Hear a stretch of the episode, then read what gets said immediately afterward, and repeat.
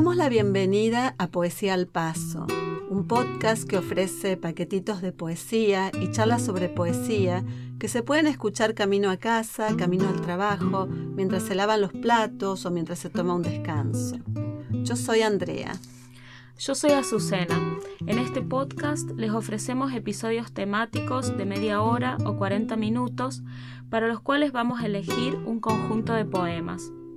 Esta selección es solo representativa de nuestros gustos personales y de lecturas que conocemos.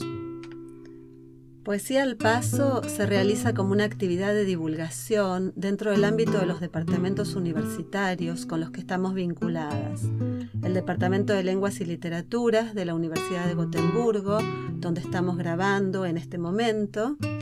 Y el Departamento de Lenguas Románicas y Clásicas de la Universidad de Estocolmo. Poesía al Paso tiene como finalidad la difusión de poesía contemporánea a un público amplio y no persigue fines comerciales. Para más información y para, para, ver, por ejemplo, dónde se encuentran los textos leídos o para escuchar otros episodios, les recomendamos seguirnos en nuestro blog Poesía al Paso. Es poesiaalpaso.podcast.wordpress.com. Esperamos que lo disfruten. La temática de este episodio es restos y residuos, que es un tema al que se puede entrar desde muchas perspectivas y que los poetas abordan a veces desde ángulos más materiales y a veces más simbólicos. Vamos a comenzar el episodio de hoy con un poema de Cristina Peri Rossi del poemario Inmovilidad de los barcos de su poesía reunida. Elegimos el poema porque nos gustó el tono con, el que la voz poética retrata el destino, el destino de la basura en las ciudades y esto a su vez nos lleva a reflexionar sobre cómo manejamos los afectos y los sentimientos. Este poema se titula Clasificación de residuos. El ayuntamiento ha colocado contenedores para la basura. En los verdes, el vidrio. En los azules, el cartón en los amarillos el plástico. Cada mañana los ciudadanos de esta urbe, obedientes, se despojan de su mierda. Detritus del vivir y consumir.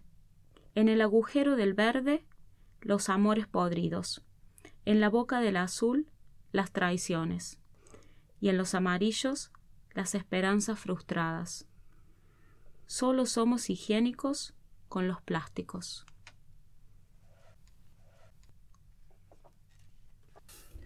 El poema que les voy a leer ahora es de Julio Prieto. Se llama Estética de la Recepción, entre paréntesis está el título, y está en el libro de Más a Menos, seguido de Bilingües, de Ediciones Amargord. Este poema nos pareció que quedaba muy bien con el que acaba de leer Azucena, porque nos presenta una especie de pequeña metafísica del plástico. Y luego, entrando en diálogo con la poesía clásica, nos hace pensar sobre lo permanente y lo perecedero de la existencia y también del lenguaje, en realidad. El poema se inicia con un epígrafe de Wallace eh, Stevens que dice I placed a jar in Tennessee. W. Stevens. Y lo leo. Pensaba en el plástico y sus virtudes flexibilidad, resistencia y cierre hermético, el perfecto recipiente para el traslado de nuestros alimentos. Puesto así y aquí, el tupper, monumento en plástico, traslúcido, sin traducción, dominando la llanura desde el párvulo designio de esta mesa, se querría decir perenne su ser en estas líneas. Nor shall death brag thou wanderest in his shade, when in eternal lines to time thou growest. Mas también sabemos que entre los residuos del futuro un resto humano más verídico quedará en su artificial materia más allá del clamor y la sed de este y de cualquier lenguaje. Madre selva, potentilla, Santolina, cuando estas palabras hayan perdido su aroma o símbolo sin especie, extravían su sombra en la espesura de otra lengua, en su duro deseo de durar en la tierra silenciosa quedará el plástico. Si la palabra deja en la llanura del ser el arco de un parpadeo, su materia, la ilusión de lo que dura yéndose como agua en la pedriza, ¿Cómo iba a guardarse el brillo en su espectro, la mano que atesora la línea del agua? ¿Cómo iba a labrarse un mundo en la humildad del aroma?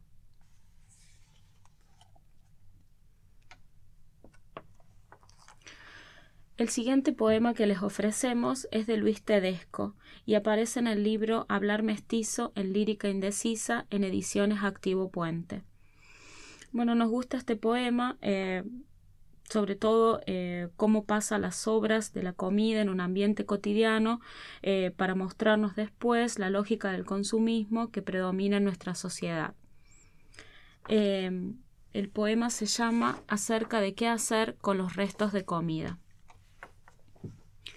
Olor a repasador, a mugre endurecida. Madre no cocina, nadie cocina. El que tiene hambre compra y come solo. Come sin mantel, sin la mesa puesta, la comida chatarra del imperio. Grasa, capas de salsa y tetrabric, pizza, ketchup, salchichas, hamburguesas. Come ensimismado en esa porquería. Aquí no hay escasez. Aquí se come y se tira. Comida de la especie multitud casa con olor a comida muerta, en los rincones, entre las cobijas, debajo de la cama, en los armarios, en el parqué, en la alfombra, en la mesa de luz, en el rojo capitone. Suciedad se limpia con suciedad. En la casa, en la gatera del yo, en la cuadra, en el barrio, en la ciudad en el solcito dorando las esquinas. Comida que sobra, gente que sobra.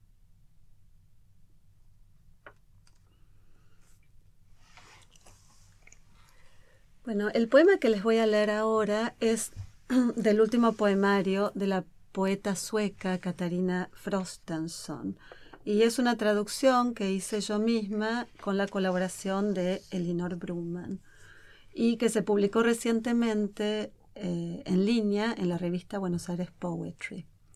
Este poema también utiliza los restos de comida en un ambiente cotidiano y eh, recurriendo a un lenguaje bíblico, entre otras cosas, nos hace reflexionar sobre la cuestión de la basura a nivel existencial y global.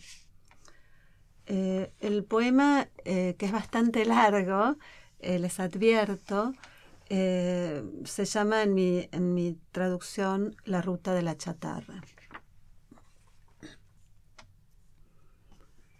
La mano deja la cosa, la mano repite su gesto cada día.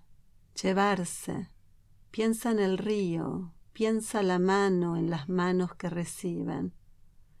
Cáscara de queso, peine quebrado, semillas, cartón, crayón, pedazo de bizcocho, corazón de manzana y uñas. La mano dará una mano, suelta más de lo que da, cierra la bolsa, va hacia la salida, la detiene una voz como de la infancia. ¿A dónde van?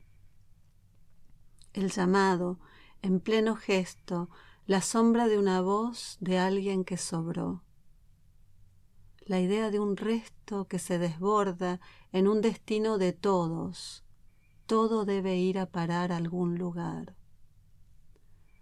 Las urracas brincaban sobre el tejado al alba, una mujer con una guirnalda trenzada sobre la coronilla, como una princesa oscura, revolvía las bolsas de basura, rajaba el plástico diestra con sus dedos, la mano una estrella de mar en el aire. Ella desapareció, dio vuelta a la esquina al abrirse una puerta. Un hombre tironea de una heladera a través del portón mientras Cabellos de fideo en la pileta se deslizan mudos por las cañerías, hojas de té los siguen. Junco al mundo. La mano envuelve una cosa ignota, objeto redondo de plástico verde entre saquitos de té, salsa de carne, sopos, cáscara de limón, postales en jirones, papel de cocina, anturio marchito. ¿A dónde van?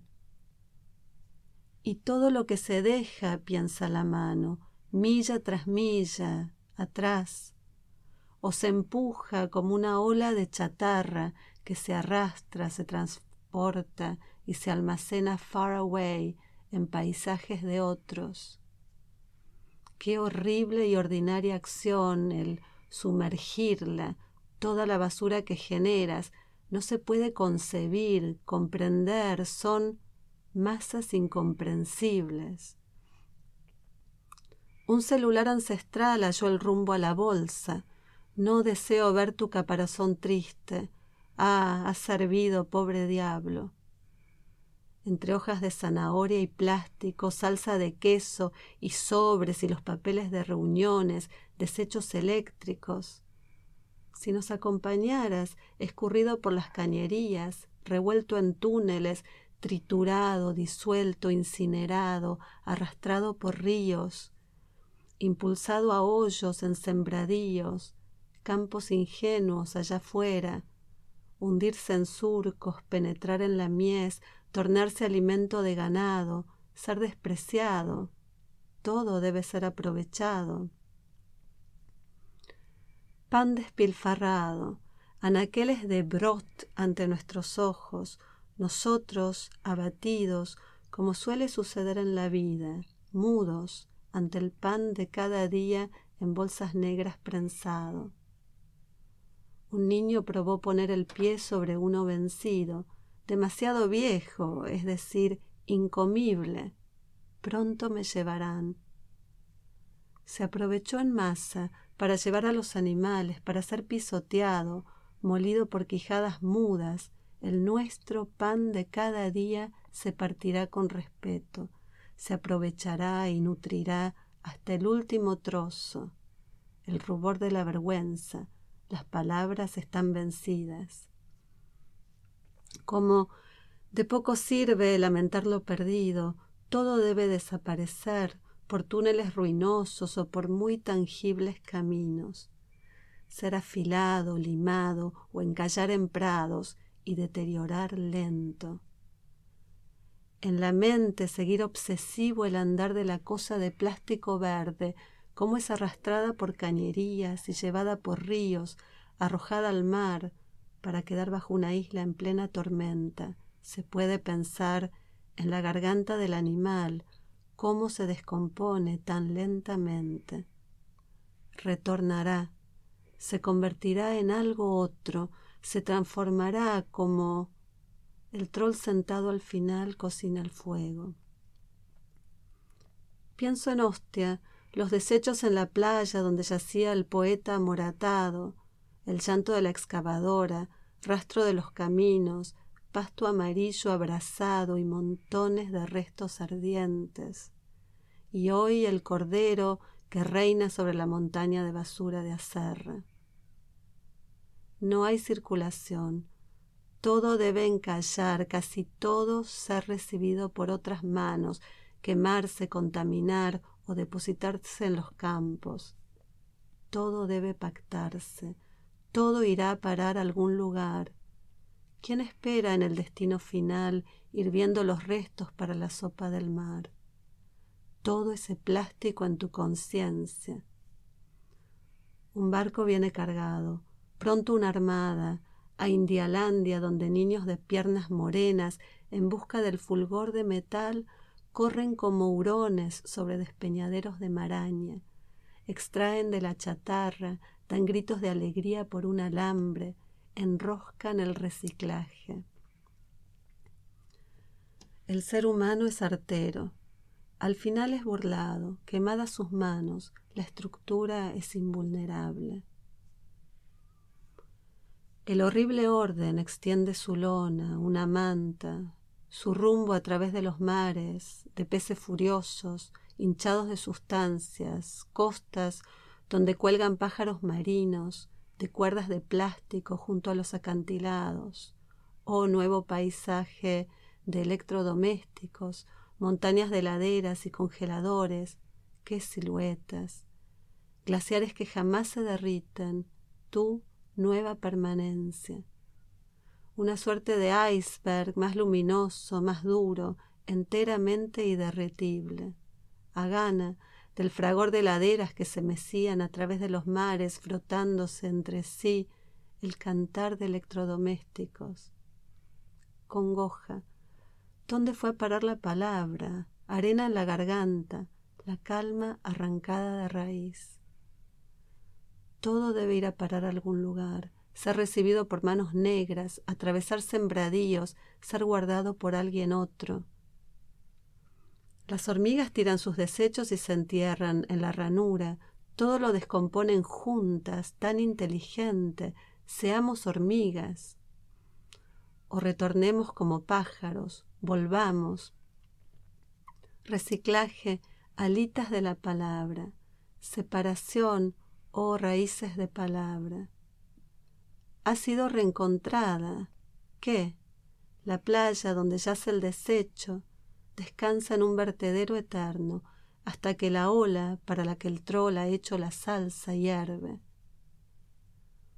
Despertarás un día en un paisaje que se derrama, te encontrarás en el río, apenas tendrás tiempo de pensar, mirarás tu mano, dirás mano, todo debe ir a parar a algún lugar y todo debe retornar. No te hundirás, no sucumbirás, lavadearás, pisarás la chatarra, oirás el ruido que raspa, chorrea, sisea. No se calcina, no, arde eternamente.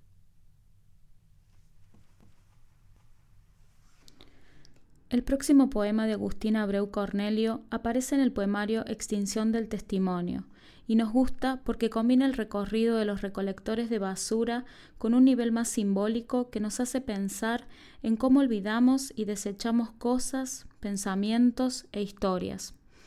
Por la disposición abierta de las estrofas en la página, éstas se podrían leer siguiendo varios tipos de órdenes. El poema se titula Despedida de los bienes. Lo leo. Siento el murmullo de los recolectores arder como el respiro en cada roce marital. Es la prosperidad que me impide saber quién llega con sus guantes quizá puestos al revés.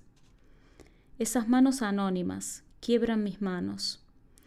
Este es el signo, y también el rugir que lleva el husmo de quienes trabajan sus muertes bajo el tufo de quien teme a la basura que ha tomado por las orejas a los perros del amor fugaz que incinera.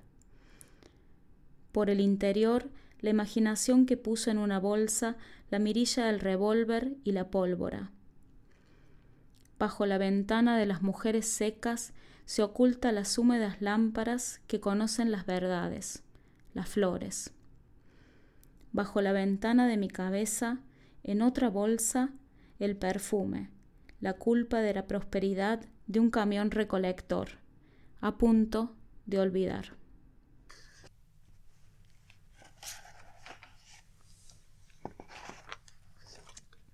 Bueno, a continuación eh, les voy a leer un poema de Santiago Venturini, publicado en el libro El espectador. Y nos gustó la frescura con la que este poema combina como en un collage, escenas cotidianas donde la muerte irrumpe dejando al descubierto restos de vidas particulares. El poema se titula Tres personas murieron en las últimas horas por accidentes hogareños. Y es el segundo de dos poemas con el mismo título. 1. Entre las preocupaciones de los terrícolas no está la electricidad. Por eso se mueve descalza por la casa, mientras en su cabeza resuenan la humedad pegajosa del ambiente, la comida que preparará más tarde, la escena de una discusión familiar, y cuatro segundos después de entrar en la caverna de una pieza, la voz de la radio se apaga, algo se desploma en el suelo y ya no la vemos salir por el rectángulo de la puerta.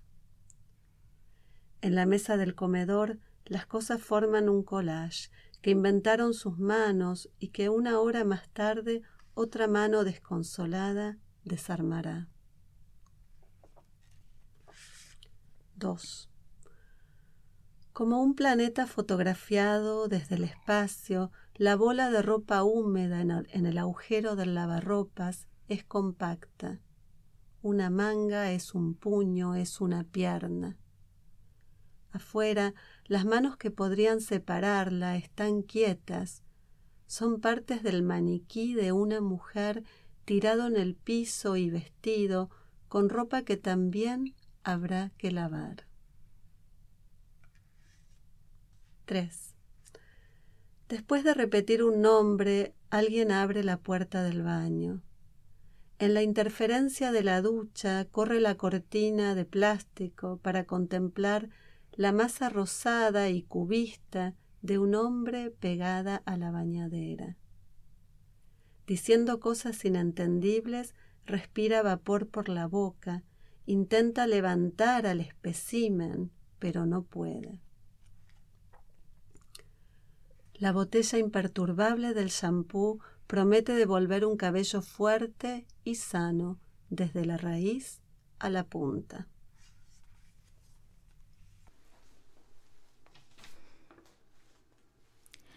Esta última poesía que les ofrecemos son algunos fragmentos del poema libro de Anar Soumanian, Cuando todo acabe, todo acabará, de Ediciones Paradiso. El título del libro es un verso de la obra Orgía de Pierpaolo Pasolini, con el cual el texto de Arsaumanian sostiene un diálogo intertextual. Elegimos este poema libro porque utiliza la idea del resto desde un aspecto tanto simbólico como material, donde entran en juego varias voces y perspectivas desde lo sexual, lo mítico bíblico y lo legal, para mostrarnos la lógica del consumismo desde el lugar de una fábrica moderna. Leo los fragmentos. Grande es la pobreza, pero mayor la integridad. Lo máximo es el bien de la obediencia. ¿Oís cómo el caballo obedece a las riendas? Las cuerdas de los presos, la obligación de trabajar encadenados con grilletes. ¿Oís? Lo aprendí de la iglesia, de sus reliquias expuestas en bellas cajas de cristal donde se aprecian los restos. El faldón de la piel, bordes enrollados hacia adentro, eso que en las hembras se taladra o se perfora. ¿Oís los sonidos de la voz? Padre, Hijo, Espíritu Santo. De frente y de perfil, sobre fondo neutro, la higiene de los engranajes, los datos de miradas perdidas. De frente y de perfil, condenados por lo que ya ha sido. El rostro cuenta la historia de los deshabitados, de los regantes mestizos, vienen por el agua de los cuarteles naturales, como el trópico de Cochabamba, haciendo la guerra del agua allá en Bolivia. ¿Y de qué voy a trabajar si todo el mundo quiere vender? De frente y de perfil. Restituir al uso la cara que dice, ahora me tocas vos a mí. Un primer plano, que en vez de simular el placer según la regla, grande es la pobreza, pero mayor, en vez de exhibir la más absoluta indiferencia, te miro, te digo, ahora me tocas. La toma no captura lo descarado del consumo, las últimas palabras de aquel hombre en la cruz, irreductible, tal que ya no para con nada. Consumatum est. Me consumo. Y estaba allí un vaso lleno de vinagre. Sed tengo. Para que la escritura se cumpliera, le acercan una esponja a la boca. Consumado es. Y vinieron los soldados y quebraron las piernas al primero, y también al otro. Cuando abrieron el costado del último con una lanza, salió sangre y agua. Hueso no quebraréis de él. ¿Qué es contar? No escribas rey de los judíos, escribe, él dijo, rey soy de los judíos. Para que se cumpla la escritura, él es lo que cuento. Se acostaba y se le clavaba las manos al travesaño, los pies al poste. Se le pasaba una clavija entre los muslos para sostener el cuerpo. Me consumo. No la necesidad de adquirir, sino la necesidad contraria, de destruir, de perder. ¿Qué es contar? Hay una risa de niña que no para con nada, busca ahogarse de tanto reír. Hay una hija perdida que no hace cálculos. Hay un temblor como el espasmo del que dicen que no murió. Consumado es. Me llevas hasta el baño, me preguntas si me gusta y no puedo contestarte con mi boca así de llena. Me muevo entre tus piernas como si hubieran cortado las ramas y yo cayese, y no hubiera suelo donde caer. Mírate en el espejo, Mira cómo destruyo todo eso que tiene mi nombre, cómo soy el resto de animal que tiembla. Con tus manos me alcanzas la esponja embebida de tu sexo. Cuando me paro, no puedo caminar. Hueso, no quebraréis de él. Casi me caigo entre tus brazos. Vos te olvidas de pagar.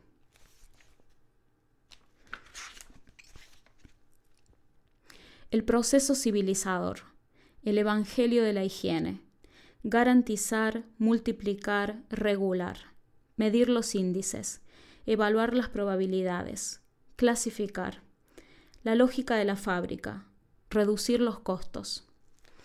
Ahora van a ver lo que es bueno estos negros de mierda, si se juntan para no trabajar. Los dejo pastorear. Ya verán lo que es bueno cuando traiga mercadería de China. El proceso civilizador el encuadramiento gradual y persistente del tiempo. Voy hasta la China por vos. Por vos hasta ahí dicen que hay una pared que se llama muralla. Hasta ahí me doy la cabeza contra la pared y algo para. Me raspo la cara, los brazos, lloro. Cuando lloro, saca el miembro, me lo da de mamar. La muralla se cae. No es una máquina de apretar. Como la máquina de apretar el ganado, la res entra y asoma la cabeza. Entre los paneles que se acercan se apoyan las manos y las rodillas. Un compresor de aire acciona la abertura para el cuello. La presión lateral disminuye lentamente. Luego se incrementa evitando que me mueva, o que me caiga, o que me asfixie al quedar colgada. Doy vueltas y vueltas. Siento la oscilación de los ojos cuando el cuerpo recobra el equilibrio. Ahora soy esta mata de pelo entre tus manos, la tercera esposa del emperador Claudio.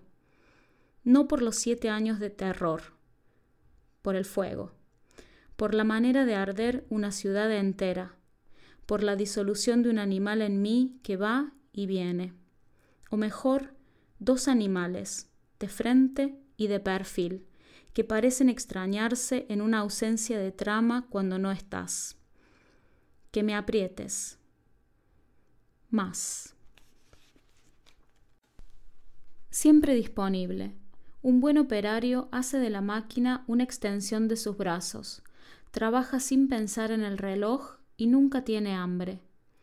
Hasta se le puede incorporar una especie de alarma que suene en la central de control cuando algo no funcione. Un buen operario se abre las caderas, arquea el cuerpo. Si escucha, no ve. No parpadea debajo del brillo de las luces. Usa frases, pero no la palabra yo.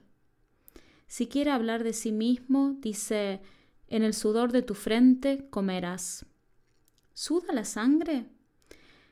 La tela con la que me envuelvo, los 650 años de una sábana donde hay sangre. ¿Me ves? Los vasos sanguíneos palpitan tanto como pulsan, y todas las venas palpitan porque están conectadas al corazón. Si apoyas los dedos, sentís una manera de ser golpeados, una pausa como rumores que se extinguen y otro golpe. Destruir, saquear, acabar. Cada vez que inclino la cabeza hacia un lado, soy el animal que huele lo que está al ras del piso Enciendo y apago las luces. Inventa una casa que no habla en la lengua. Con dolor comerás de ella.